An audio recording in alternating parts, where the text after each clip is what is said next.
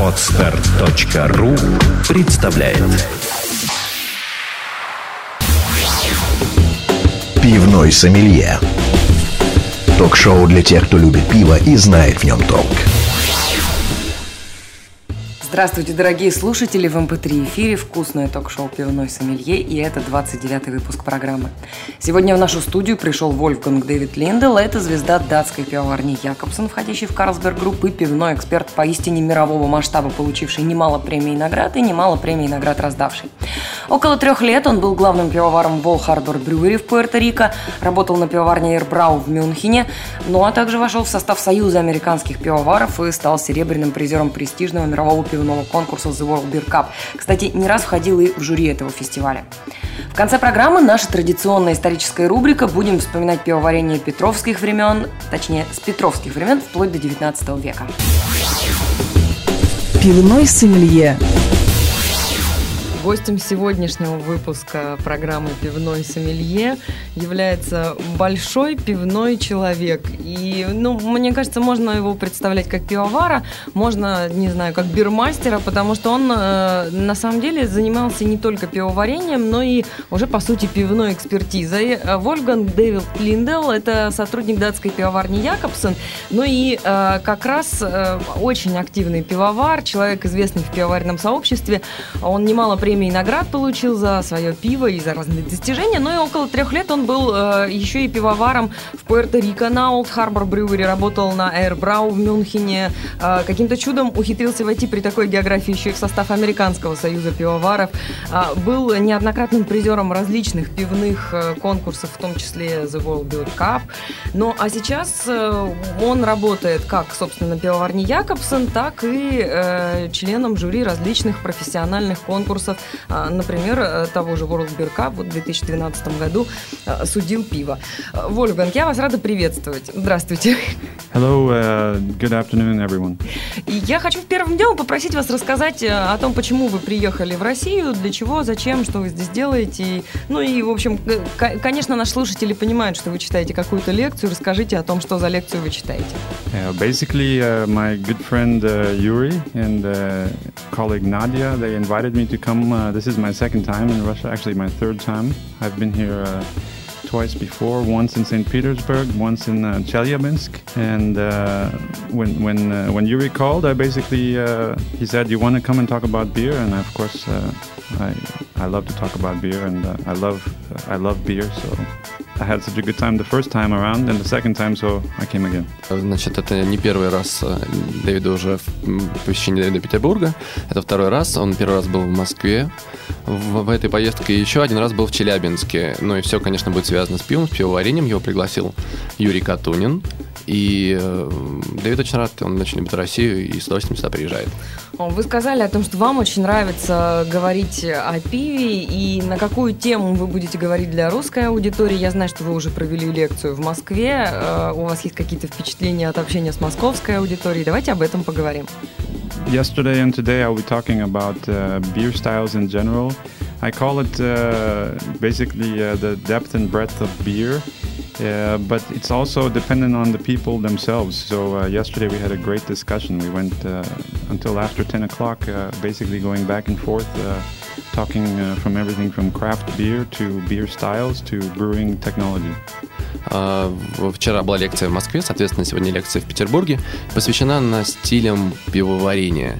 Сам Давид называет эту лекцию как бы широкие и глубокие представления о пивоварении. И, соответственно, вчера дискуссия продлилась вплоть до 10 часов вечера.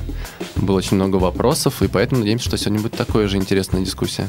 А какие вопросы в основном волнуют э, русских потребителей, которые решили образоваться на тему пива, которые пришли на лекцию, решили что-то у вас узнать? О чем они спрашивают в основном? Uh, we had some interesting questions about uh, barley uh, research, for example, and we had uh, questions about Baltic porter, the definition of a Baltic porter. We had questions about uh, how how does one define an ale. Um, we had questions uh, about. Uh, uh, the, the, lineup that we presented. So we presented the Baltica 0 through uh, 9 and also Old Bobby. And we, we had many questions all, of course, about brewing and beer. Но в основном вопросы, конечно, касались разных аспектов пивоварения, начиная от добавления разных типов солодов, то есть ячменный солод, пшеничный солод. А, было много вопросов по разным сортам компании Балтика. Это Балтика 0, Балтика 6 Портер, Old Bobby и другим сортам. И, соответственно, людей в основном интересуют как раз вопросы, связанные с широким аспектом пивоварения. Там тем или иным, в том или ином ракурсе. Ну, то есть это, не знаю, больше компоненты или какие-то аспекты работы пивовара. Well, it, it's always uh, a challenge because you don't know who the audience is. So um, you have to kind of be general. So I started very big about uh, an introduction to the Carlsberg Group. And then um, I opened yeah, with some nice pictures for me. For, for me, uh, what I call the field of dreams is uh, a picture of barley ripening in the June sun, and just to kind of get people uh, imagining about the, the beauty of, uh, of brewing. но вот все время не можешь угадать, с какой аудитории ты будешь говорить. А в этот раз, когда ты показываешь картинку колосящегося ячменя, и вот ждешь реакции этой аудитории, и вот эта реакция, она как раз и есть э, некая такая штука, сработает этот челлендж, да, или нет. Все время вот общение с аудиторией, это некий челлендж, некое приключение, и когда ты не знаешь, куда оно заведет, вот это и есть, наверное, тот момент, который больше всего интересен. А вы вообще довольно активный лектор, довольно часто читаете какие-то лекции, и если да, то чем московская русская аудитория отличается от той, что вы привыкли, например, видеть в Европе? No, it's not like I go every week uh, and, and travel. I mean, um, uh, part of being a brewer is actually uh, talking with uh, with customers. So uh, I'm used to uh, interacting at least with uh, my customers, uh, especially in Puerto Rico. Uh, now that I'm in Carlsberg and uh, working with Jacobsen, um, I don't interact as much. That's another reason why I'm happy to come here. but yeah, I don't do it all the time, but I enjoy doing it. Uh, I like talking about uh, beer because, uh, and and I like talking with people who are interested about beer because uh, I think it's uh, it's a real honest thing to talk about, and uh, life today can be very confusing. So it's nice to talk about something that's back to the basics. Ну, естественно, приятно говорить о том, что знаешь, и приятно говорить с людьми, которые в этом разбираются.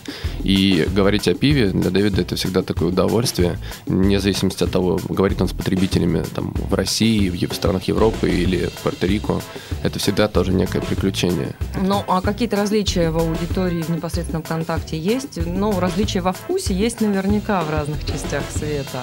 Yeah, I think, uh, to be honest, uh, yesterday I was uh, pleasantly surprised. I, I, I, did, I thought at first it was uh, people who wouldn't know so much about beer, but uh, as the questions started coming, uh, there were some very uh, detailed questions, and I could tell that uh, the audience knew a lot about beer. So it, I think it depends, uh, but uh, yeah, I, I really enjoyed it yesterday.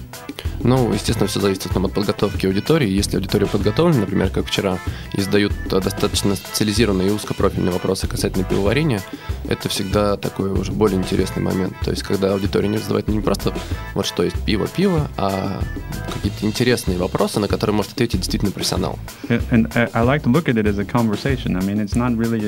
A, a lecture in the sense of a university lecture where it's a one-way uh, conversation. It's a two-way conversation for sure, and it's a it's a lecture and it's all about honesty. It's not propaganda, it's honesty and authenticity. Ну и это, конечно, я не лектор, в данном случае Давид говорит, что я не лектор в университете.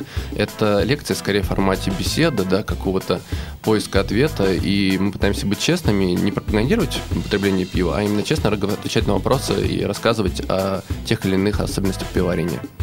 Ну, давайте поговорим об особенностях пивоварения, которые ярко выделяются в тех регионах, совершенно разнообразных, в которых вы, как пивовар, за свою жизнь работали. В чем на самом деле отличаются вкусы людей на разных континентах и в разных странах? Или нет на самом деле никаких различий? Это все мифы, люди во всем мире любят пиво и, и все. Uh, just men or men and women? Uh...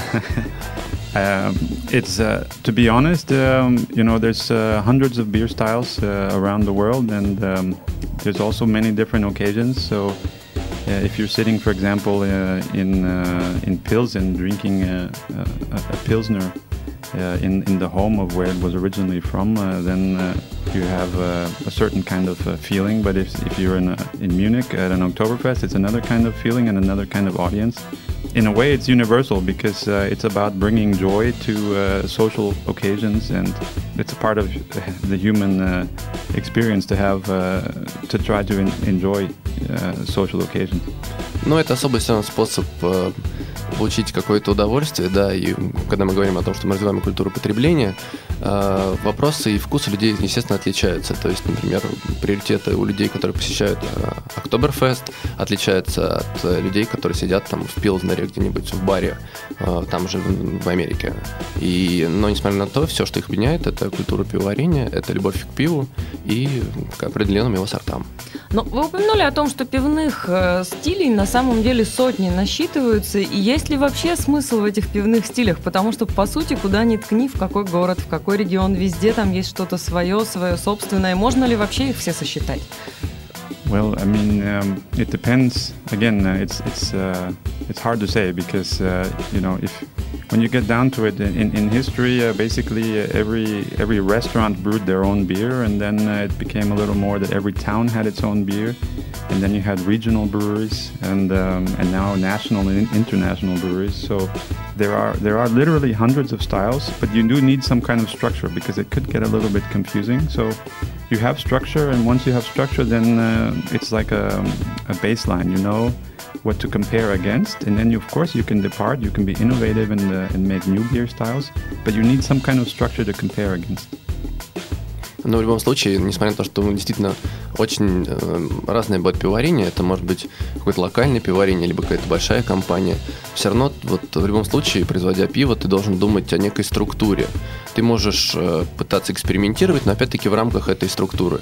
Э, придерживаться основного формата, той цели, к которой ты идешь.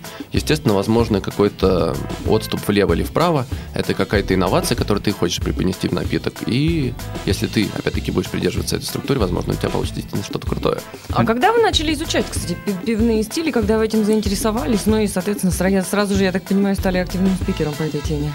Well, everybody likes variety, and, um, and it's true that uh, there are different styles for different occasions. Uh, if you know, if, if it's uh, snowing outside and it's in the in the winter and you have a nice fire, uh, you may want uh, a nice, really heavy dark beer.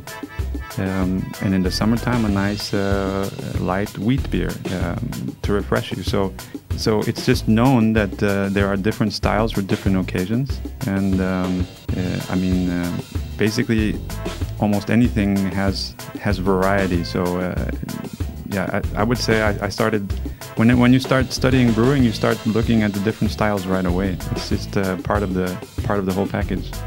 Ну, давайте тогда поговорим о карьере пивовара. Как она началась? Почему вы именно в эту профессию пошли, именно ей посвятили всю свою жизнь? Yeah, so I was studying chemistry, and uh, while I was uh, studying chemistry, we had in the town in uh, Missoula, Montana, we had a, uh, a brew pub called the Iron Horse, It was run by a German uh, brewer who came, he emigrated to the US, uh, married a local uh, girl, and uh, opened up a brewery.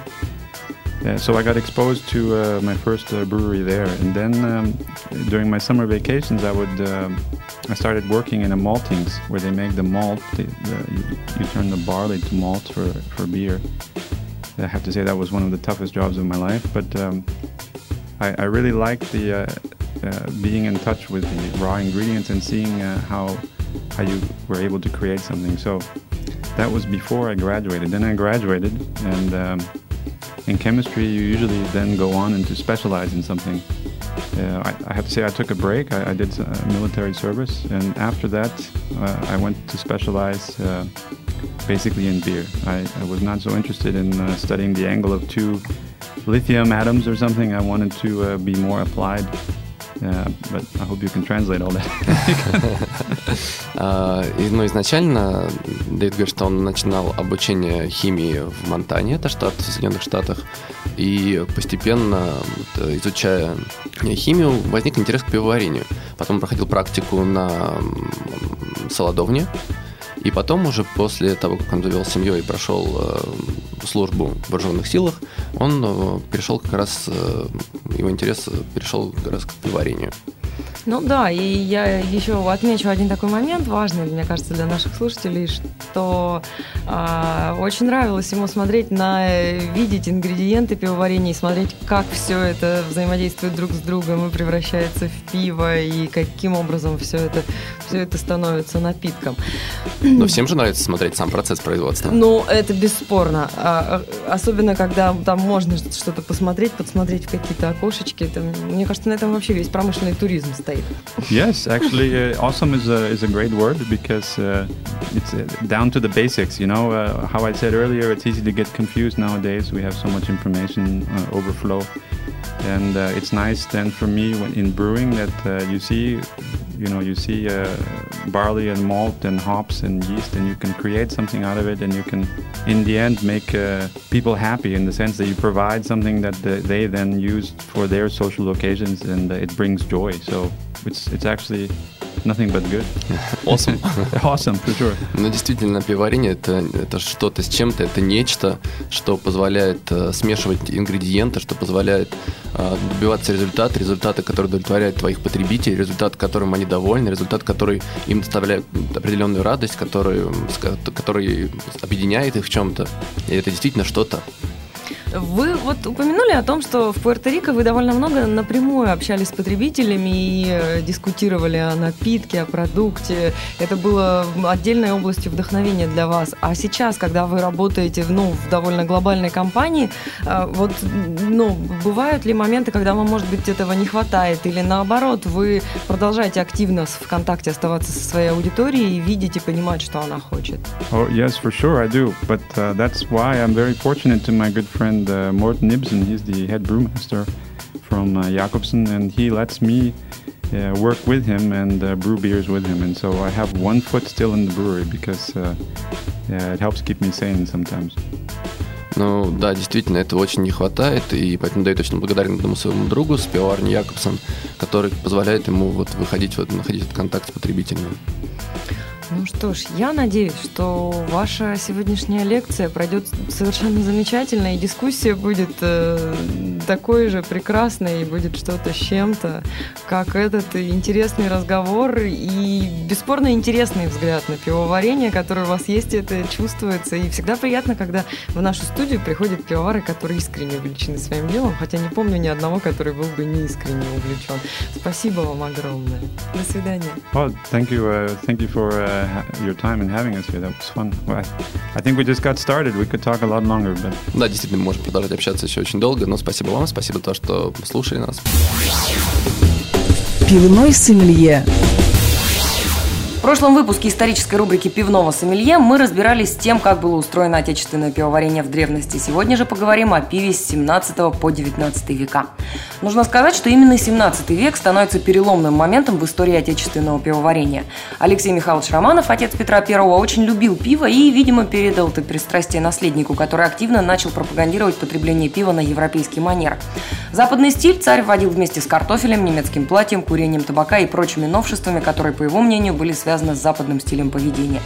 Петр I стал для России проводником европейской культуры производства и потребления пива, так что можно смело родиной промышленного пивоварения считать Петербург, откуда, кстати, мы ведем свое mp3-вещание. Эм Именной указ Петра I от 11 марта 1719 года, позволю себе частично процитировать, каменную пивоварню в Санкт-Петербурге на показанном месте для варения пив на флот построить архитектору иноземцу Тимофею Фарнамусу Меньшему против поданной его росписи и чертежа, каково он объявил в Адмиралтейской провианской канцелярии за своей рукой, всякими принадлежащими каменными, деревянными и железными материалами, прочими инструментами мастеровыми и работными людьми своими по голландскому манеру добрыми и искусными и впредь прочным мастерством, и построить ему онную пивоварню в нынешнем 1719 году, все, конечно, летнюю порой до зимнего времени. А зато пивоварное строение на материалы, на инструменты и мастеровым и работным людям и на корм дать ему против его прошения 9750 рублей. Вот такая первая крупная промышленная пивоваренная инвестиция. Долгое время в России не было ни одного учебного заведения, выпускавшего пивоваров, поэтому на первых порах промышленное производство развивали иноземцы. Англичане, немцы, чехи, голландцы, поляки, евреи и люди из многих других мест. Естественно, довольно скоро заграничные мастера на практике выучили русских пивоваров. К тому же Петр повелел открыть пивоварни не только в столице, поэтому не только в столице и учились те самые пивовары. Например, во время азовских походов подписал документы относительно строительства производства в Таганроге, так что пивоварение развивалось почти по всей территории современной России. Как и во всем мире, важными центрами развития пивоварения были монастыри. Они варили пиво и как праздничный напиток, а позже в промышленных масштабах царского времени. Например, в том же Петербурге одна из первых пивоварен находилась на территории Александра Невской лавры.